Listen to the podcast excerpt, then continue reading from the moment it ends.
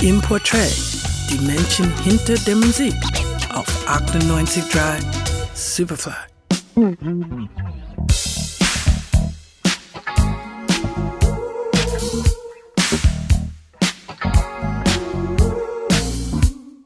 Bevor Kashif seine Solokarriere gestartet hat, haben Künstler wie Melba Moore, Evelyn Champagne King oder Tavares bereits seine Songs gesungen und er hat die Platten auch noch produziert. Außerdem war er Mitglied der Formation BT Express und das mit 15 Jahren, doch alles von vorn. 1959 wird Michael Jones in Harlem, New York geboren.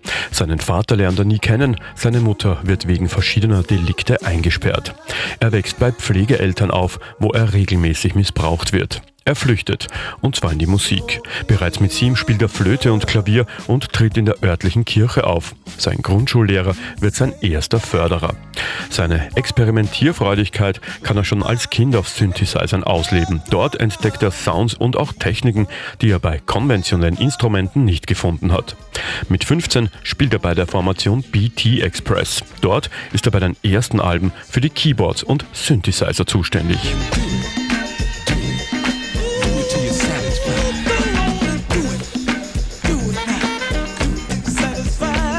Beim BT Express bleibt er bis 1978, ehe er Keyboarder für Stephanie Mills wird. In dieser Zeit schreibt er auch immer wieder für andere und er konvertiert zum Islam und nennt sich fortan Kashif. Der Glaube hilft ihm bei der Bewältigung seiner Kindheitserinnerungen. 1983 dann der endgültige Durchbruch in der Musikszene. Es erscheint sein Debütalbum Kashif. Eine Ode an den Boogie der 80er. In Soulkennerkreisen ein wichtiges Album. Zwischen 1983 und 1990 hat er 17 Hits in den RB-Charts. Großen Erfolg hat Kashif auch mit einer Sängerin namens Whitney Houston.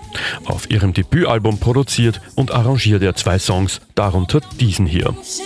I'm just a fool